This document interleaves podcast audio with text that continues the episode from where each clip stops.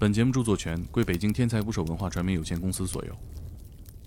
当时心里就有种很不好的感觉，我说可能就是姥爷，我接受不了，我不想去了。他说等一会儿我安静一下，然后师傅说你去见了就知道了，万一不是呢？然后去见了，然后就是后来就沟通，就是姥爷就是我给录练的。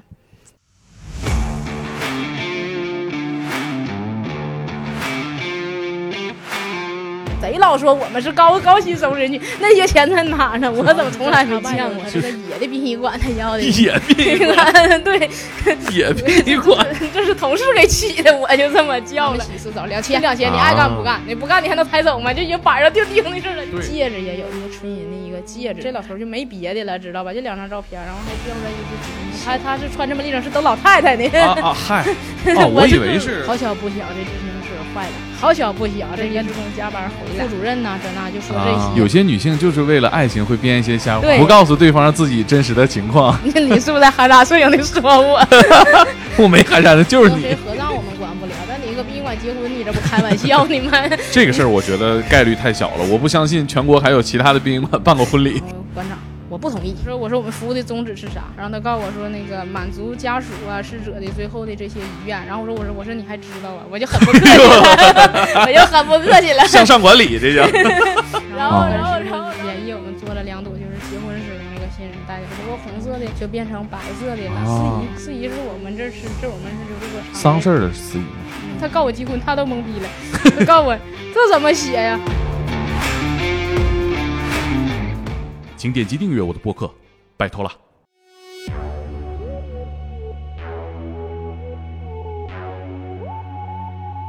打捞最带劲的职业故事，这里是天才职业，我是猛哥。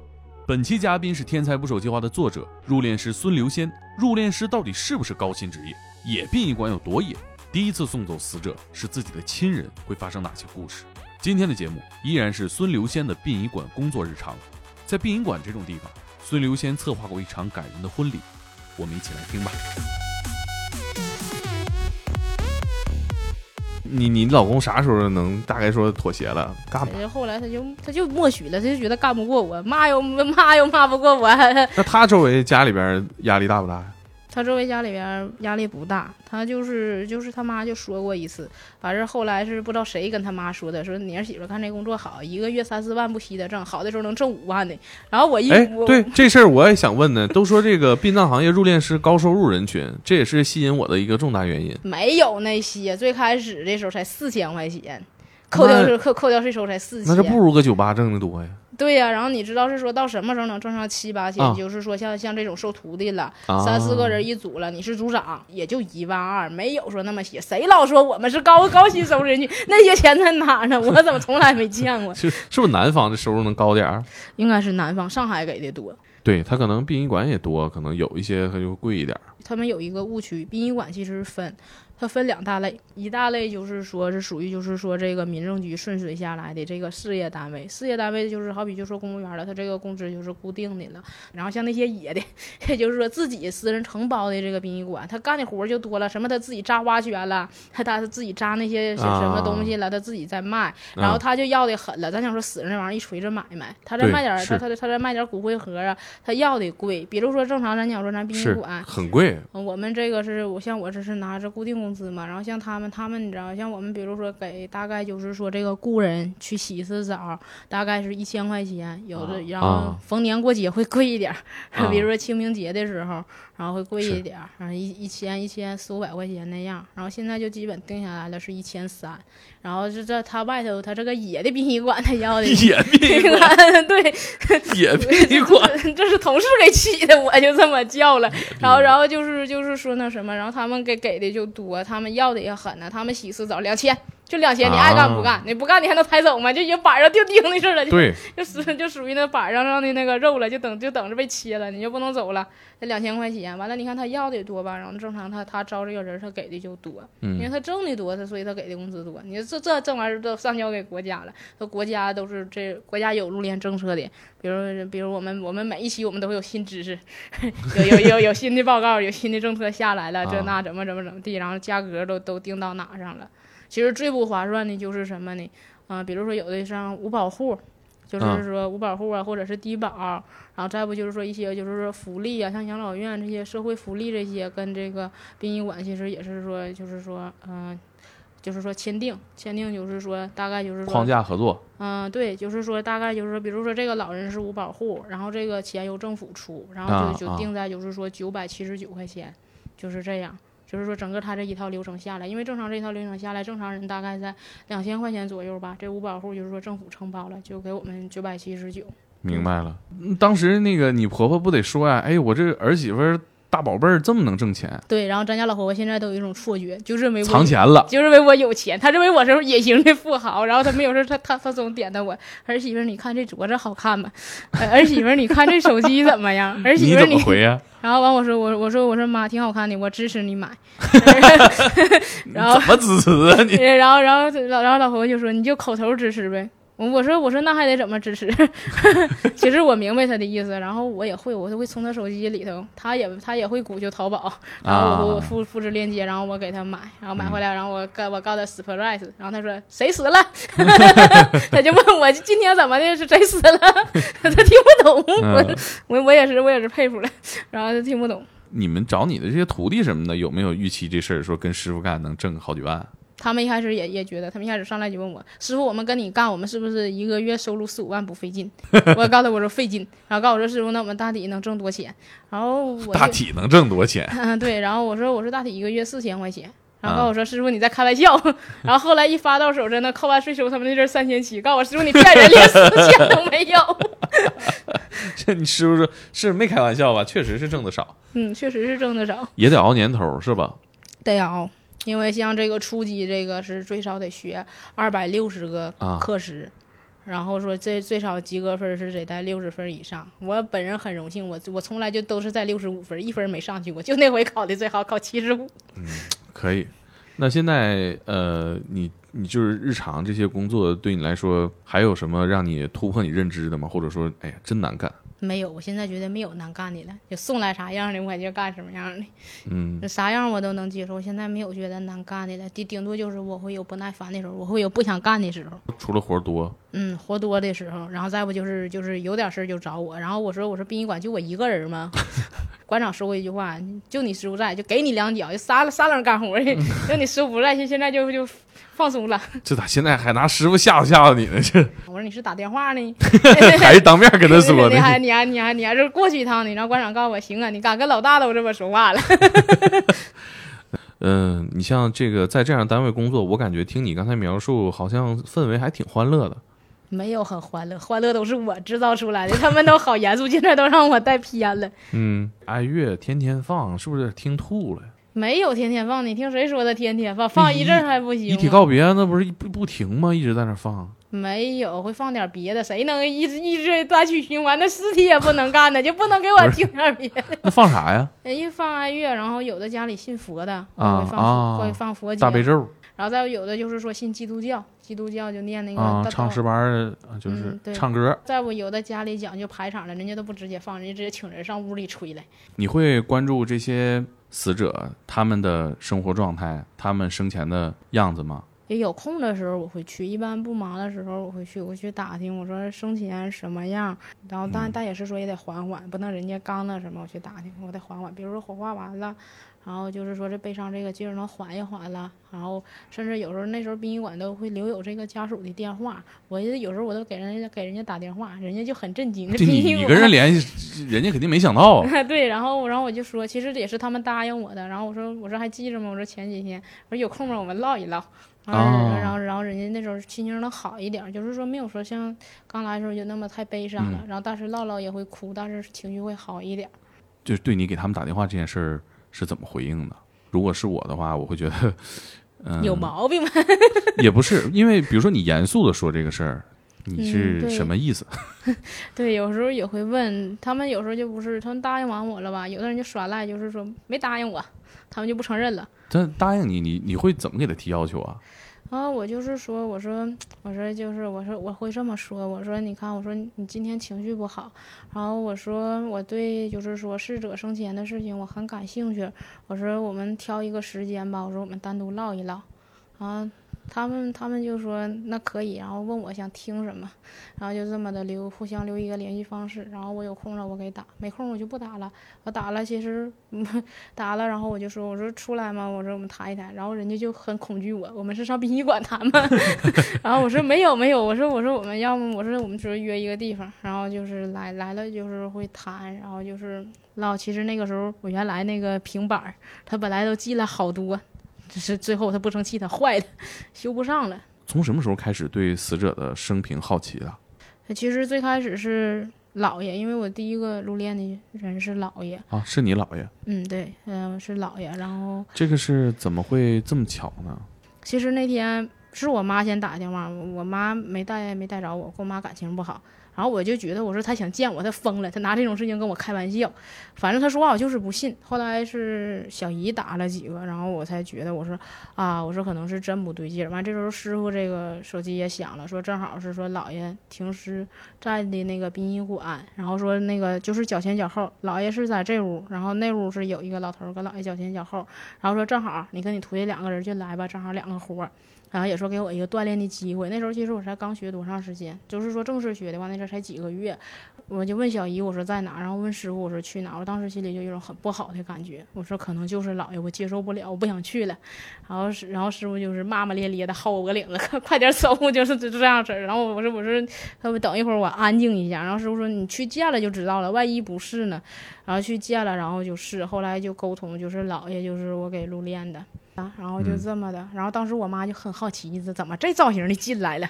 她就她就她就我这边我这边给姥爷入殓呢，他在我那边，你怎么干这个了？你呀，你哪知道吗？谁让你干的？一连串的问题。你跟你妈平时不咋联系？嗯，不咋联系。我当时我她不知道你干这个，她不知道，就那这也是这大 surprise。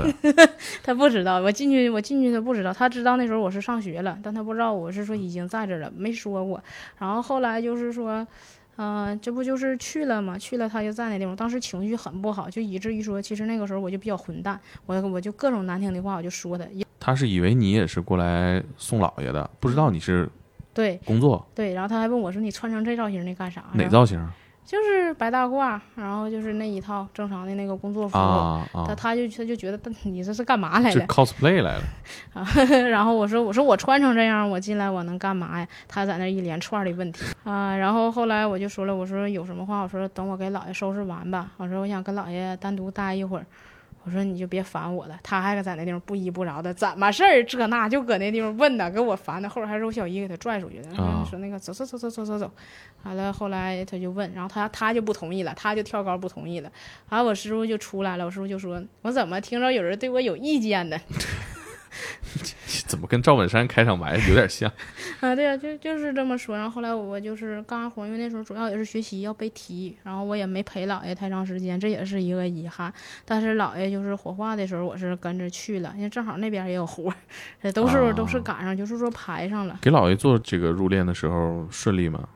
顺利。你当时熟练吗？不熟练，但是也还可以。然后反正别别扭扭的就这么的。后来呢？后来妈妈有跟你表达过这件事儿的什么看法吗？他就说我不同意，你不同意，我说没有用，我说你说话不算。然后没跟他后来说过别的，然后再后来就是一点一点就再后来就几乎就不联系了。就从姥爷没有以后就没有这个念想了，就不联系了。姥爷这个事儿，你你做完的情绪稳定吗？不稳定也要稳定，要克制。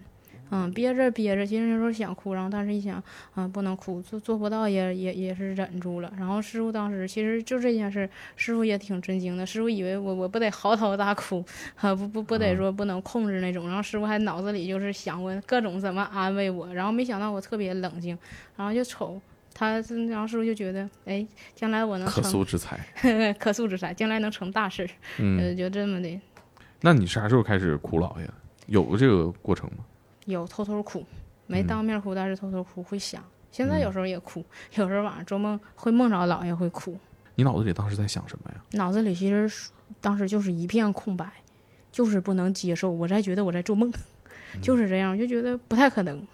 我说我就当今天，我说就当没发生吧。我说明天醒来，姥爷还在，我是这么想的。然后他不允许你这么想，现实就是这样。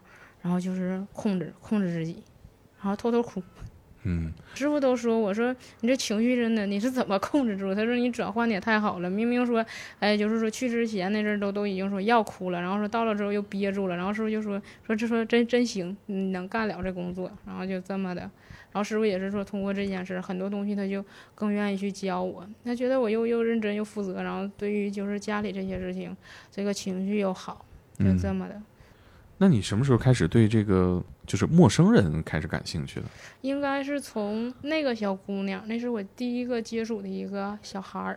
她那阵儿是几岁？好像是四岁不五岁，我记不清了，三四岁那样可能是。然后就是她应该得的是什么瘤，我忘了这个病的名字，特别绕嘴，属于根本就是说得上了就是一种绝症，治不了。然后。嗯、那时候我看这孩子，因为我画完事儿嘛，小孩儿其实跟大人这个尸体这个状态还是有差别的。孩子就是说，就像睡着了，睡得特别熟的那种，哎，看上去真的就是说那样式的。然后其实就是说，大人死完之后嘛，身上是那种青灰色的，但小孩儿没有。你处理完了之后，还是说像是有那个自己就是说活着时候的那个尸体那个颜色，本身皮肤那个颜色。然后我看着这个孩子嘛，那孩子挺好看，那孩子其实看照片能看出来，那孩子大眼睛像洋娃娃似的，特好看。完了，我当时我就说，我说给孩子买一个小翅膀吧，我说让这孩子带着小翅膀，然后我说也希望他能做个小天使，然后我说等将来我说还能在天上去选妈妈，我当时是这么想。然后我跟他妈沟通过，他妈哭的不行，整个他妈都是我安慰的，哭昏过去好几次。然后我就跟他妈唠，我说这孩子怎么了？我心疼孩子。然后我说这孩子怎么了？就唠，然后我才知道。然后后来就是家里嘛，他爸他妈商量一下，觉得说这孩子，哎，就是说挺遭罪的，因为得这个病嘛，得这个瘤，这孩子太遭罪了。然后就说，哎呀，不想说让孩子火化了，太遭罪了。然后最后就是说，嗯、还是说让孩子遭了一遍罪，就是痛下决心给孩子的眼角膜，然后身体就是说一些像其他的一些器官吧，能用到的，等会儿我有点激动，嗯 然后就是说能用到的，他都他都捐献了，他自己他自己找的，他自己后来就是跟孩子他爸两三宿啊，守着这个孩子在那儿坐着，然后这当妈的一次眼也没闭，然后就是痛下决心说又不想火化，然后最后还是。就是说捐献了，然后翅膀他们拿走了。我合计现在他们定居在成都那边了，我合计他们现在也应该能有孩子了。一五年，现在过去五年了，应该有应该能有孩子了。嗯他当时是怎么做决定的？因为我觉得这个好像跟他原计划是不符的。嗯，他一开始吧是说孩子他爸，孩子他爸说那个就正常就火化吧，然后孩子他妈就说这孩子得这个病太遭罪了，不想火化，然后觉得说孩子就是说还能有就是说能用到的地方，可能是他妈就是说在殡仪馆那时候可能就是看说有这个遗体捐献，可能是看一个什么节目，然后就有这个遗体捐献，然后当时就想说那就做遗体捐献吧，孩子他爸不同意，两个人就这么沟通沟通，其实后来都是有点像那种争吵似的，然后后来。就是后来后来就过来问我来了，说你你帮我你帮我看一下，然后说你觉得孩子做做做捐献好还是火化好？然后其实我说两个都不做是最好的。我说你又不想孩子遭罪，我说做捐献嘛，你要是捐献器官，孩子肯定还要遭罪。两个人最后还是商量商量完之后，痛下决心，那就做做遗体捐献吧，就这么的也没火化。小翅膀在哪儿买的呀？淘宝。哦，你等于提前就买好了。嗯，我那天接触那孩子，然后我就买好了，我要求他，我说你给我发加急，我说我说我着急要，然后然后哦他妈那淘宝他淘宝其实也不知道我是做啥的，然后他问我亲你是要起飞吗？他妈给我气的，隔着屏幕想骂他，他问我亲你是要起飞吗？着急要，当时怎么跟家属说这个小翅膀啊？我说我给孩子买了一个礼物，然后我说买了一个翅膀，然后问我买翅膀是什么意思？他以为是说有时候有什么那个。讲究啊。嗯，对，然后我说没有，我就是说，我说我希望嘛，我说这妈妈，我说我说其实你当妈妈挺尽职的，然后我说我希望，我说她有这个小翅膀了，然后去做小天使，然后将来还能在天上挑选你做妈妈。哎呦我天！你嗯说完那妈当时就得昏过去，不能，当时他妈就是我听我都想哭。对，然后他妈就握着我的手，然后就跟我俩就一直说谢谢谢谢，啊就一直在说，然后后来就结束了，结束了好长时间，然后后来就是有这个事情之后，然后再加上就是，然后彤彤是我接触的第三个，应该是第二个那个不重要，第二个那都挺大了，那也是个孩子。嗯啊，彤彤应该是我接触的，严格意义上来讲，彤彤也可以说是第二个说我认真对待的，但彤彤是其实是是第三个。然后就是彤彤这件事儿之后，我就再也不想接触小孩儿了，啊，受刺激，这这也你也没法选吧？嗯没法选。嗯，来啥样是啥样的，只能是。对，来啥样是啥样，来者不拒。我觉得是不是接触的还是绝大多数是老年人啊？嗯，对我们这边就还是接触老年人多。你写的那个故事，我看完特别感动。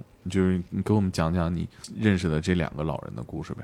就是说很平常吧，一七年那天是下晚嘛，然后老李就被送进来了。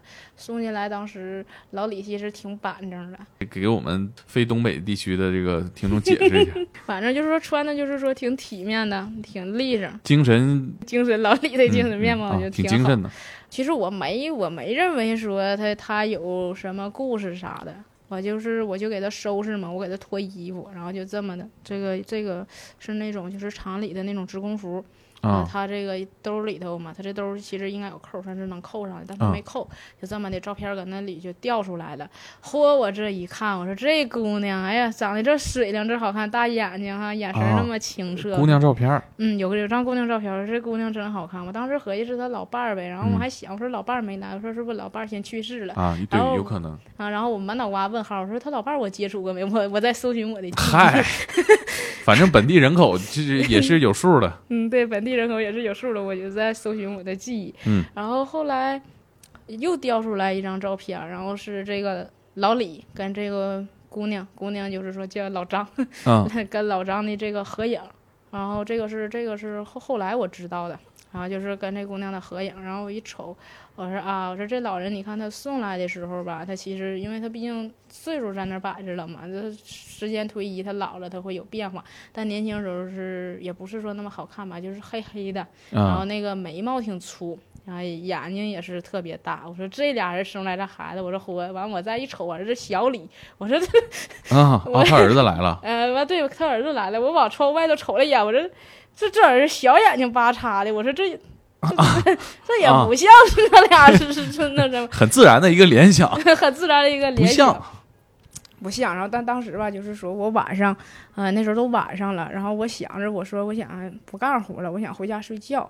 然后我一瞅着这照片，我觉得嘿，我说有故事，我我就来精神头了。然后编辑的这个心理一下上来了。哎，对我我就然后就这么的，我说咦，我说好像有故事哈，然后我也没有多想，然后就这个时候就是说脱衣服可倒好，滴了当啷乱响的，钥匙也有，这个我没写里啊，就是钥匙也有，完了这个戒指也有一个纯银的一个戒指，然后就掉出来了。我说哎，我说这这老头就没别的了，知道吧？就两张照片，然后还掉出来就是几封信，哦，嗯，掉出来几封信，就哎，是他是怎么死的？他这个是谁给他收拾的浑身这一套东西？他是是嗯，他家有一个摇椅，然后他最后的时候应该是在看这些信。他是自哦自己，就是说他自己可能就是感觉自己不行了，然后他就是自己坐在这儿。然后当时那阵儿小李跟他说，他跟小李说过，说说老张怎么还没有来？因为他在找老张嘛。他说哦老张怎么还没有来？嗯他他是穿这么立正，是等老太太呢。啊啊，嗨！哦，我以为是，我以为是家人是给他穿的这个装没有，他他应该是在等，他是在等老张，然后他穿的这么哦立正，然后又又等不到了，说、说说白了就就是这这口气儿，他就咽下去了，咽下去这不就送来了吗？然后我们也得走常规程序，你穿的再好也得扒了。啊，就这样原来是要约会的。嗯、原来可能是要约会，然后没没约会成，就是个遗憾了。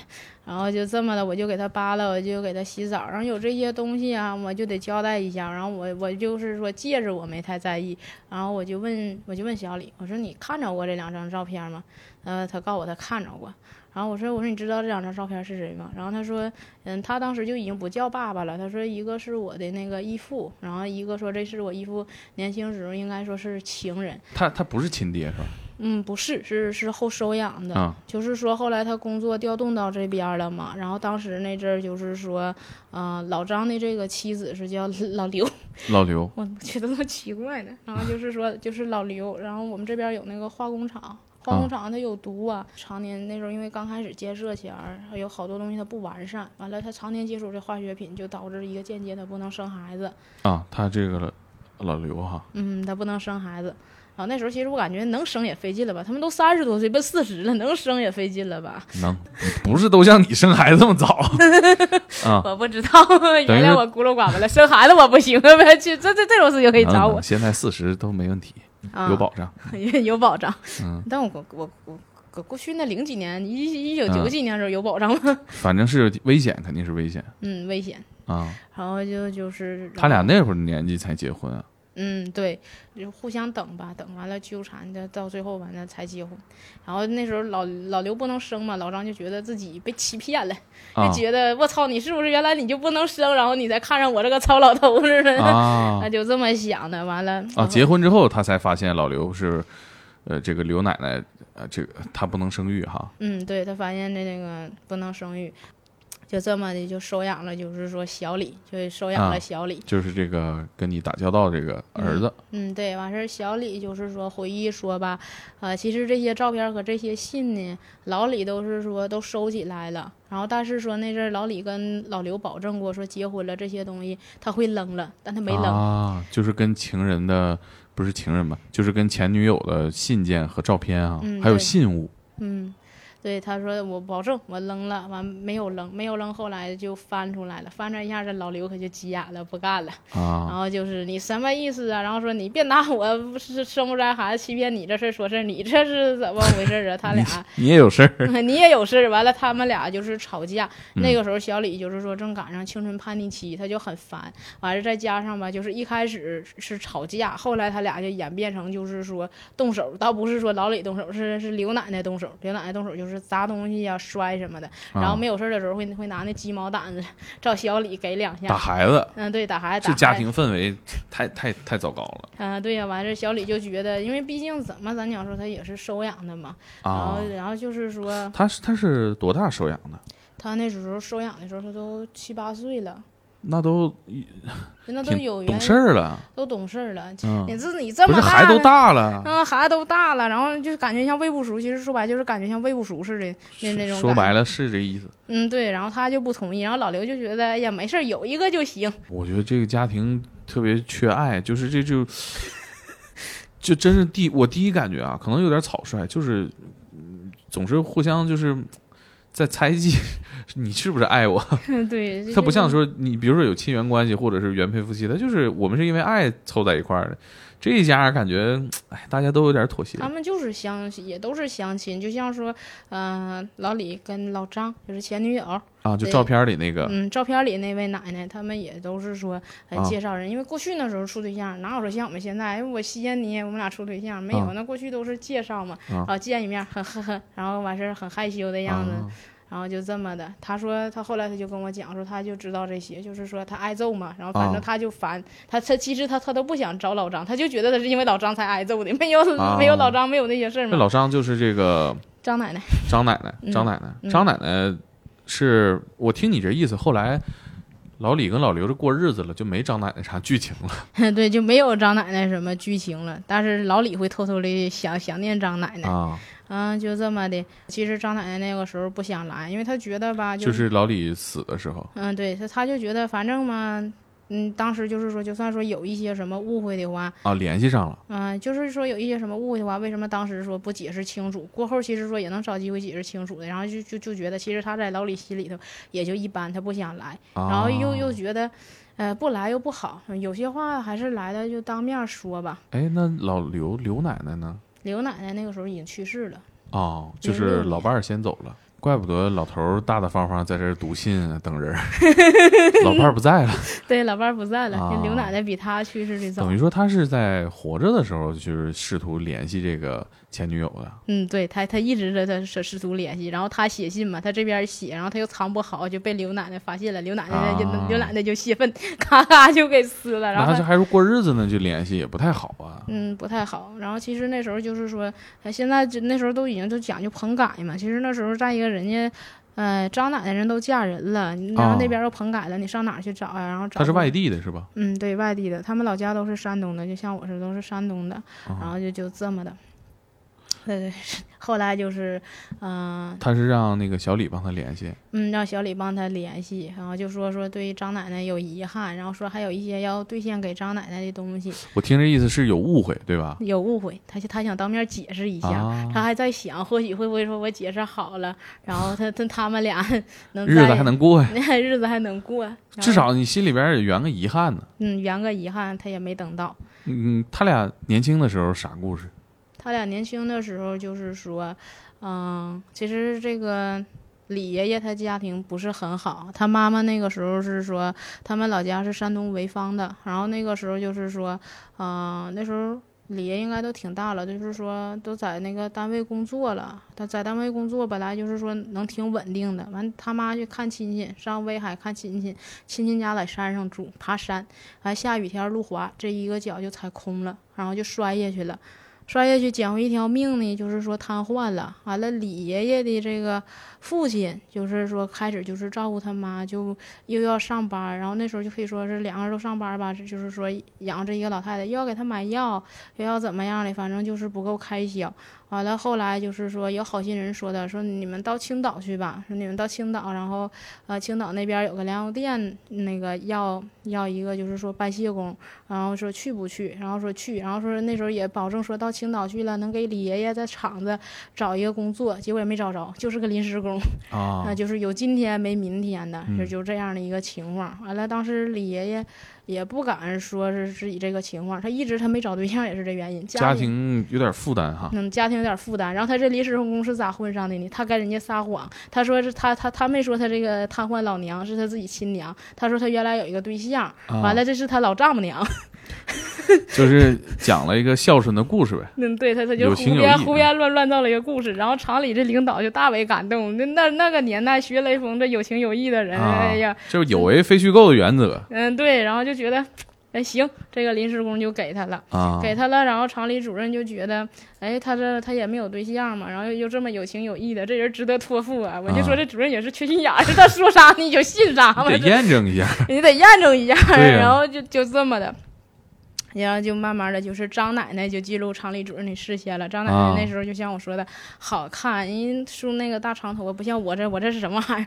人家梳大长头发，然后然后扎那种麻花辫儿呀，就真的是好看透了。搁过去人的审美，那这姑娘好看透了，然后啊再穿一身那工作那个服服装，那真是好看透了，身材又好，那么好看，嗯好看，相当老照片里就能看出来，就这么好看，嗯好看，长得相当好看。厂花 嗯，然后就这么的，其实一开始张奶奶是说实在的，她没相中李爷爷，嗯为什么呢？因为李爷爷长得黑，然后干活嘛，锻炼的又壮实，她就她就觉得这人五大三粗的，她有点害怕他，有然后点吓人。有点吓人。然后李爷爷这边心里乐开花了，觉得哎呀这姑娘就这么、啊这么娇小又害羞，那还有啥看不上的呀？那那还有肯定是嗯对，一眼看过去就这辈子就就是她了。然后她这边美呢，不知道人家那姑娘心里边孩子叫啥名都想好了。对她，然后人家张奶奶怕他怕的不行，然后其啊实就是说没相中嘛，嗯就就拉倒了。然后这个事儿就闹的厂里都知道了，然后还笑话李爷爷好相亲失败了，呃，相亲失败，还笑话李爷爷好长一段时间没有联系了，也就这么地儿了。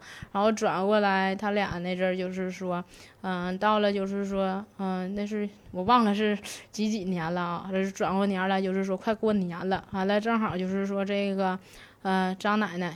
是他去，他是上那个出去玩嘛，晚上回来，好巧不巧，这自行车坏的，好巧不巧，这个李爷爷正好搁搁这单位，正好这临时工加班回来，完了，这家伙这张张奶奶其实胆儿有点小，然后就是晚上一个人走黑道，他也有点害怕，然后一边走黑道吧，一边想，他明天得把自行车修上。想着想着呢，这我就不说，李爷也是眼神不好，没看见张奶奶，他俩就撞一起去了，就撞到怀里了。这一好浪漫呀！漫，好浪漫吧，撞怀里去了。然后这这时候李爷爷刚想发作，完了，一看，哎呀我去，心爱的姑娘 在眼前，话憋回去了那。姑娘吓一跳，本来就害怕，呃不本来就害怕，然后然后姑娘一抬头，然后一瞅他想说啥嘛，爷都吓得也都憋回去了，然后然后李爷爷当场就你为啥不同意？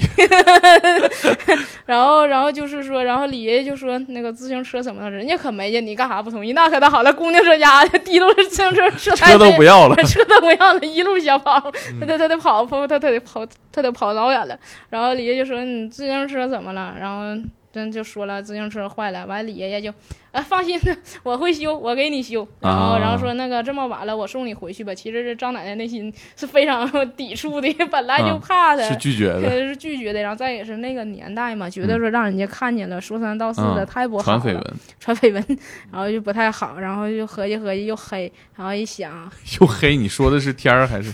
李爷爷又黑，哎呦我的妈呀！然后他就害怕嘛，然后他就想，哎呀，他就挣扎，挣扎了好一会儿，然后还想了想，还还是由李爷爷送他回去吧。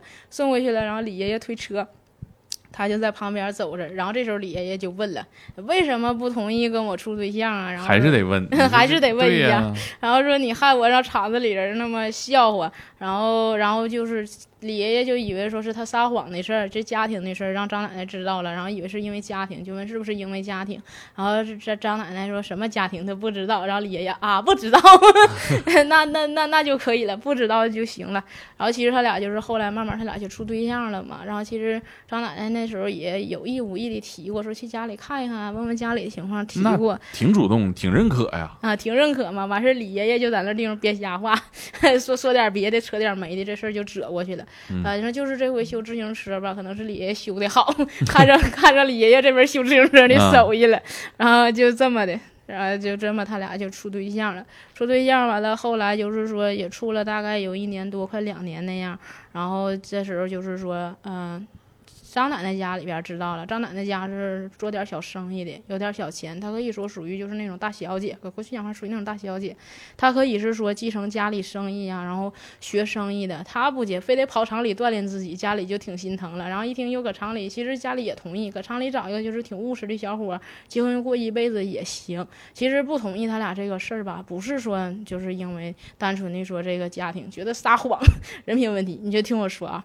完了，然后这个这个时候就是说了，提了说闺女处对象了，总得领回来看看吧。嗯完，闺女说不行，我还没去过她家里呢。啊我总，得是这有个先后，嗯，对我得先上她家里了，她家里认可我了，嗯然后我才能说把她领回来，然后说慢慢的两个老人，呃，双方老人见一面，然后再谈这个婚事儿，然后就这么的，张奶奶就提了。那我那个去家里看一看，这李爷爷可就慌了，不能上家干了，上家这干就 上家干就露馅儿了，啊。然后然后就就就就说什么不让看，完张奶奶就急了，啊，你不让我去是什么意思啊？对呀，你又没相中还咋？你直说呗。哎你没相中我呀？还是说，哎呀，就是说你要你还是说不想结婚呢？你没嗯结婚，你嗯打算你就看上话了，不以结婚为目的的谈恋爱不都是耍流氓吗？嗯那不是耍我玩儿吗？然后就是很生气，然后后来李爷爷发现不让去也不好，这谎就总总也是折嗯不过去然后就带着去了，然后带着去了吧。其实咱就讲说，其实当时李爷爷嗯母亲瘫痪嘛，但是意识还是清醒的，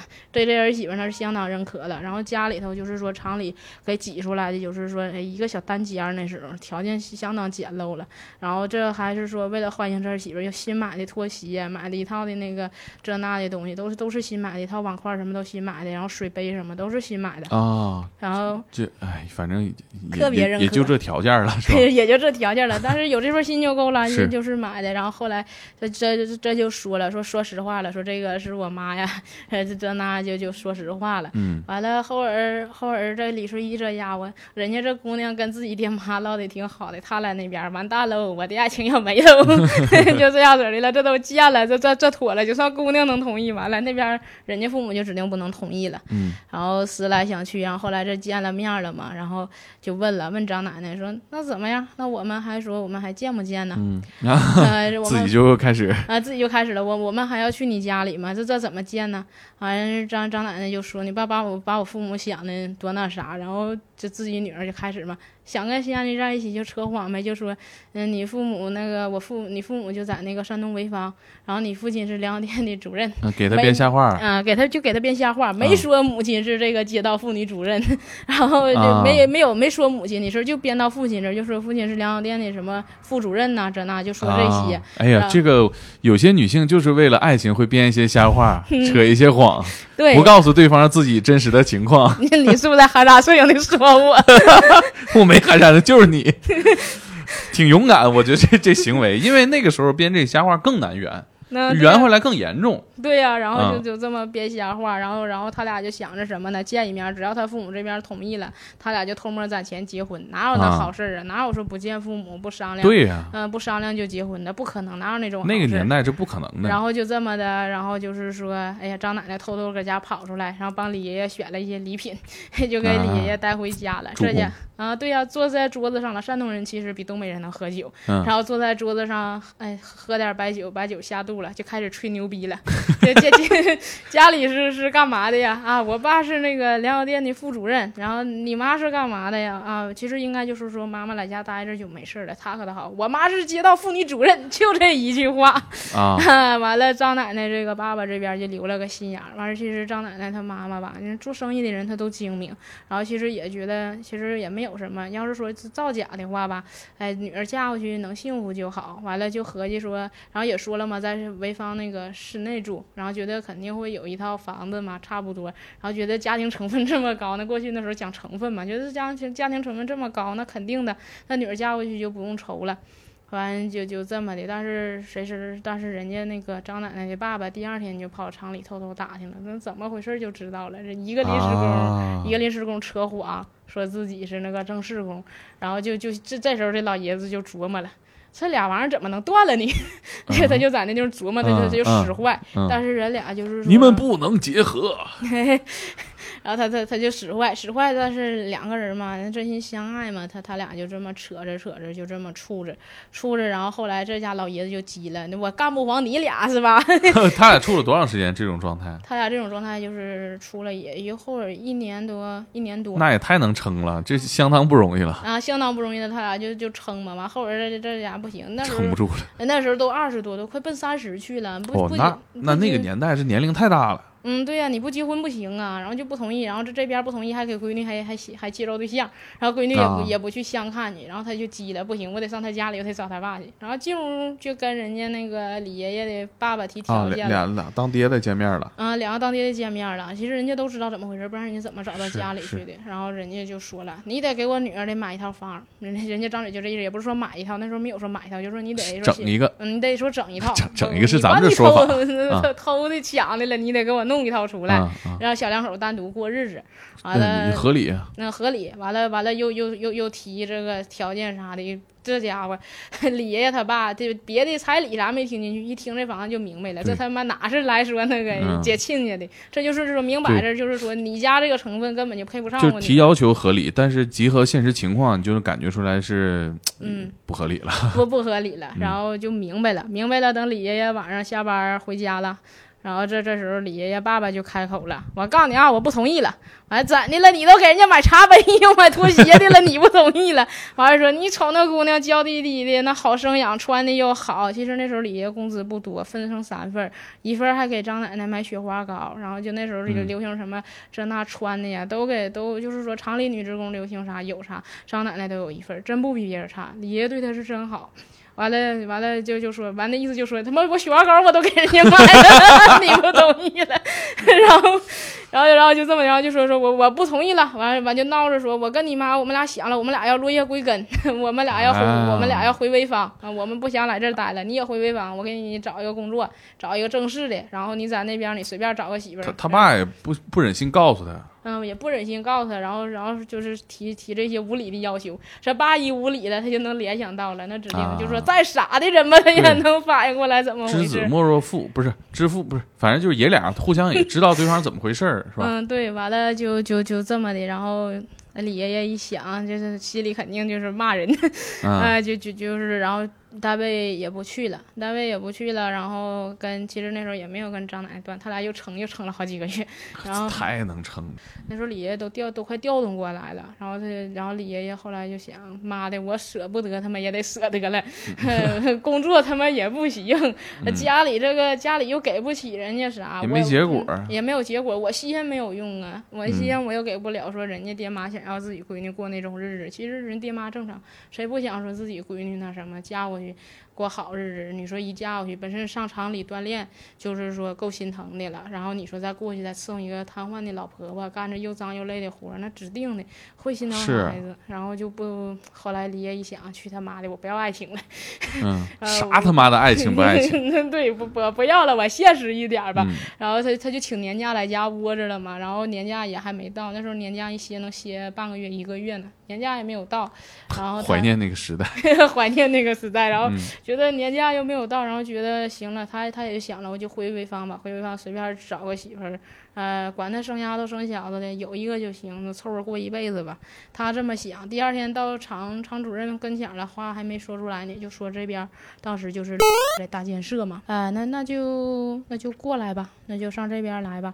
然后就就就是说问他愿不愿意，然后李爷爷想的是不愿意，因为他这一走了，万一他心爱的女人嫁人了怎么办？这一错过，可能就是永远都错过了。其实到最后也是永远的错过了。嗯然后李爷爷就是不想不想，然后后来他一想，妈的赌一把，上这边来直接就是说，其实那个时候就没说嘛，管你好赖的了，来了你就是属于那种就是说骨干级别的，你就是说是你随便你就什么职位你都能混上。可惜李爷爷很惨，他这一辈子他也没混出来一个，好一点的位置，但是这这边一开始那阵儿还是挺重用李爷爷的，但那时候给的那个房子也是不行，也两家一个厕所，然后嗯连厨房都没有，搁那个就是进门儿，就比如说这么一个，就这么一个户型，嗯这块儿是个走廊，完后边搁这块儿截面出来一个厨房，完就一个就属于是厅吧，但你要放床那就是一个卧室，完了啊这里头啊一个卧室。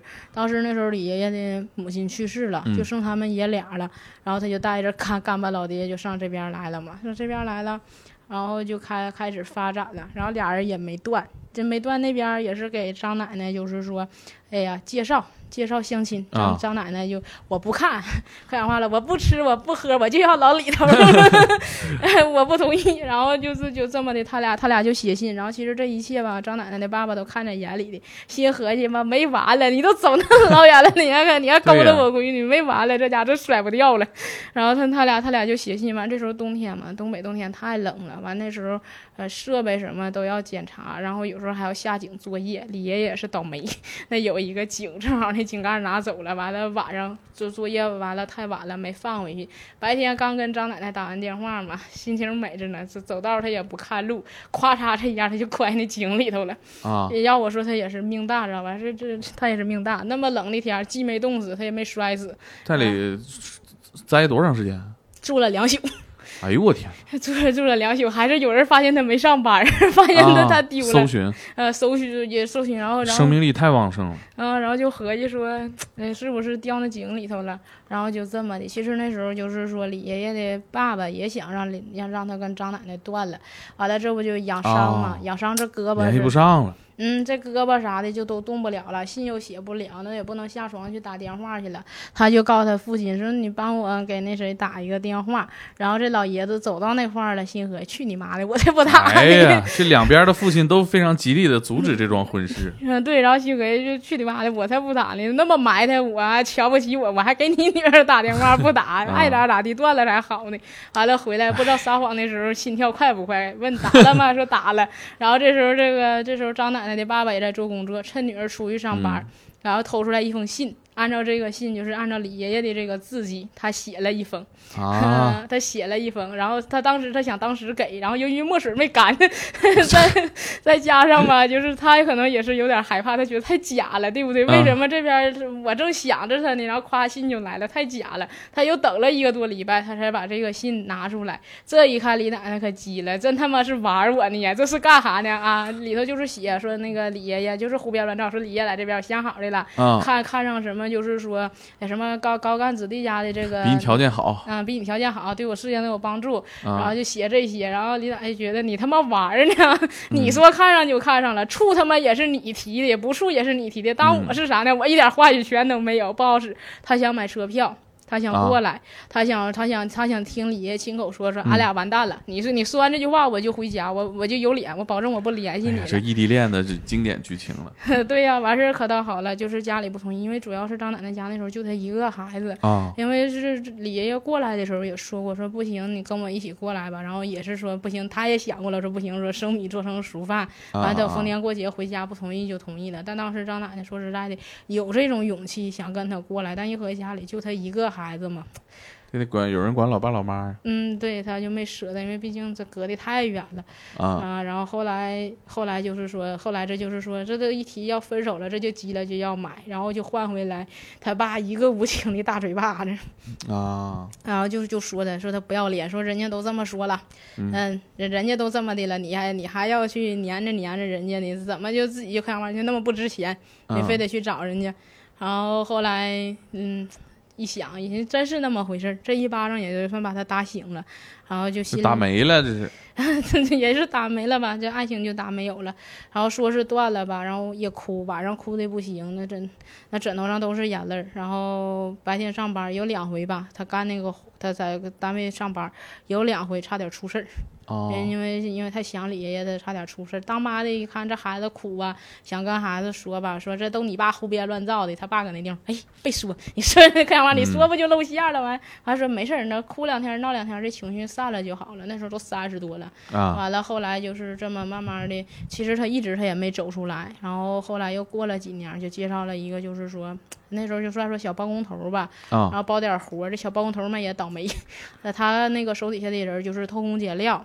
啊，他这个工程就出点问题，这小包工头就砸死了。他啊本来他都已经说准备好了，准备一个小箱，把这些信呐、这些照片什么的，他都放在这个箱里头。嗯放里了，都锁上了，然后这是这也就意味着这感情就彻底结束了，也意味着他以后就要跟一个他一点感情都没有的男人他要一起生活。然后这家可倒好，本来就想着放不下你，那边死了，他可高兴了，嘿，我就可以光明正大的想我的老李头了。这异地恋还断不了了，嗯，这断不了，他就是想，但他俩已经没有联系啊了。嗯然后那时候张奶奶他妈还在，张奶奶他妈是零四年去世的。然后啊那时候当妈的一看闺女这样，噼里啪啦就说了，张奶奶就就东北话来讲，我操，一脸懵逼。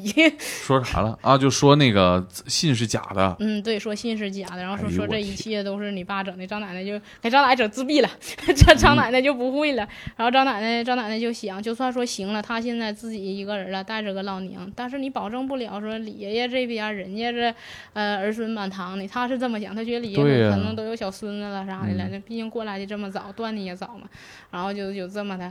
他他就想，然后他说他也没脸来。其实他他自己说过，他其实他偷摸来过一次，但他找不着，他又回去了。啊他他偷摸来过一次，他按、啊他按地址找，但他没找着，他又回去了，就这么的。然后就是到后来就是零六年，呃，李爷爷的这个老伴儿去世，这这李爷爷胆儿可就肥了，把信啥都掏出来，他也就剩这点乐趣了，因为有的信都已经被刘奶奶撕碎了嘛。啊，然后就是说，他也就剩这点乐趣了，他就没有事儿把那些没没有啥约束了，没有什么约束了，他没有事儿他就把那些撕碎的信呢拼起来，他他看拿拿他也不买老花镜，他拿放大镜看，啊。然后，然后他后边就是说他要去世嘛，因为他是嗯十四号往回倒四天，七月十号、十一号那天嘛，他就是要他就要不行了，就他就闹，他就非得要我我我我要我的这个老张太太，我 你们给我找老张太太，他就闹，然后他要买邮票，要给老张太太写信，这时候就是说。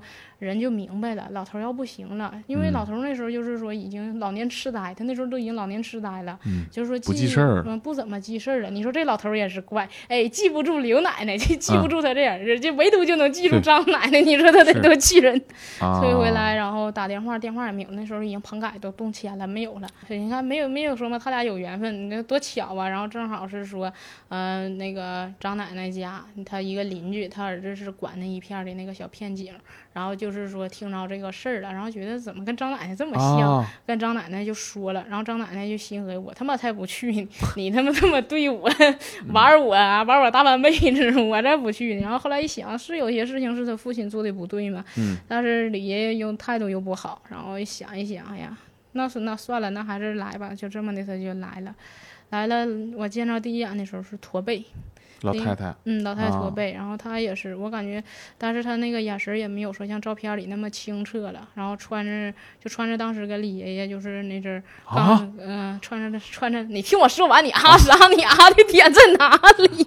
你怎么比我还激动？他猜着了，嗯，他就穿着就是当时跟李爷见面的那套衣服，然后他问李爷爷说：“还记着这套衣服吗？”他说：“我们俩刚见面的时候穿的。然后我就心想，再也没有人回答他了。然后后来就是说嘛，我就说我说这也见了你，正常流程就是说放在那儿，然后家属哭两嗯天，完了火化。哎，这老太太骑幺蛾子，我要举办婚礼。啊，嗯，我要在殡仪馆举办婚礼，然后当时我们就几个我们就商量，我说我不管，我说你跟不跟他合葬，他提了，我要他要跟老头儿合葬，哎，但但是还有人家有原配呀、啊，人家有原配啊，你合葬不了啊，对呀那好好赖不济，你总得有个先来后到啊。情理都不不都不合。嗯，对，情侣都不合，然后我们觉得你跟谁合葬我们管不了，但你搁殡仪馆结婚，你这不开玩笑呢吗？这个事儿我觉得概率太小了，我不相信全国还有其他的殡仪馆办过婚礼。对，然后就是你这不就闹着玩儿的吗？你你要在殡仪馆办婚礼，哎老太太正常嘛？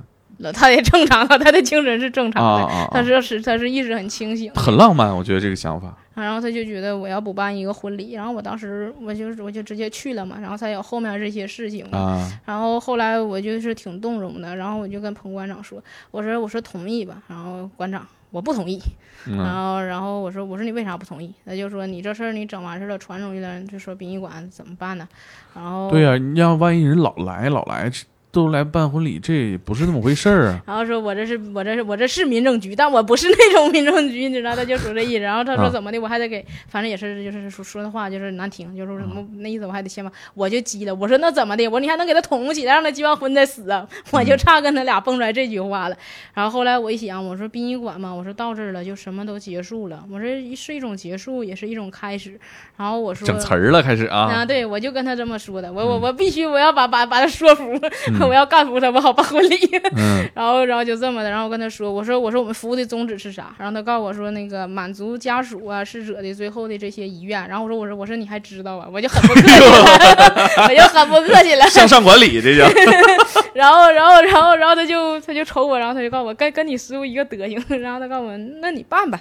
然后，然后我问师傅，我说你同意吗？然后师傅说，呃，半行。他们俩那意思你半行，你别整动静太大，别放炮仗啥的，那不嗨那能放炮仗吗？哎呀，那你要别这么说，你说这个殡仪馆这这曲库又丰富了，这不是这这是还能办那个婚礼进行曲了哈？对完了就就没有婚礼进行曲，还是哀乐。然后哦我跟师傅连夜我们做了两朵，就是结婚时候那个新人戴的花，只不过红色的就变成白色的了。啊，然后一朵就是给这个老李头戴，然后一朵是给这个嗯张奶奶带，然啊，后你跟师傅。好棒啊！然后剩下事儿就交给司仪了，司仪就问了。等会儿，司仪是哪儿请的？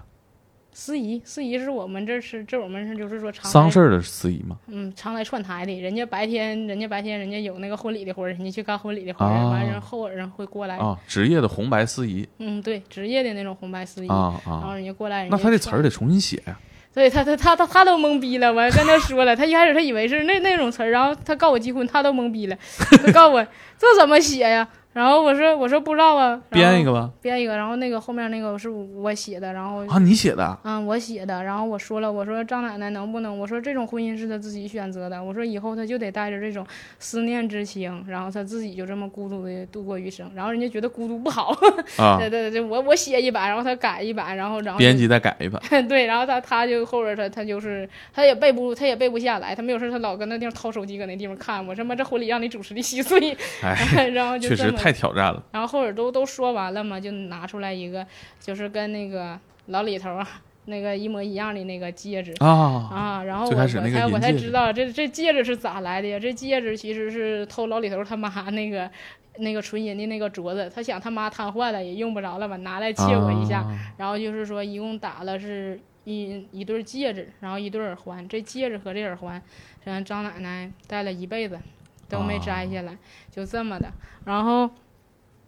然后后边就是说火化了嘛，火化戒指就得摘下来了，然后这些东西都让老太太拿走了，啊那老太太就都收起来了。然后后来，其实那个时候我没说，就是给她直接就是说让她嗯住养老院就好了。当时没合，因为她能动弹呢，意识也清醒，她就把那边的房产什么都变卖了，上这边来了。她啊嗯，对她觉得她结婚了，她她就是老里头的人了，她就把那边啊的一切，他也没有什么亲戚这那，其实也有，但就是不怎么走动了，她就自己就上这边来了，然后呃买的楼来这边，然后后来我也会去看她，再后来就是我怀孕了嘛，我就看他的次数少了，后来就是他得喉癌了，他也像意识就是我也不知道是不是老年痴呆，这我没带他去过医院，但他也是开始就是意识不清晰，然后我说这样我说也不放心，他没有人照顾他。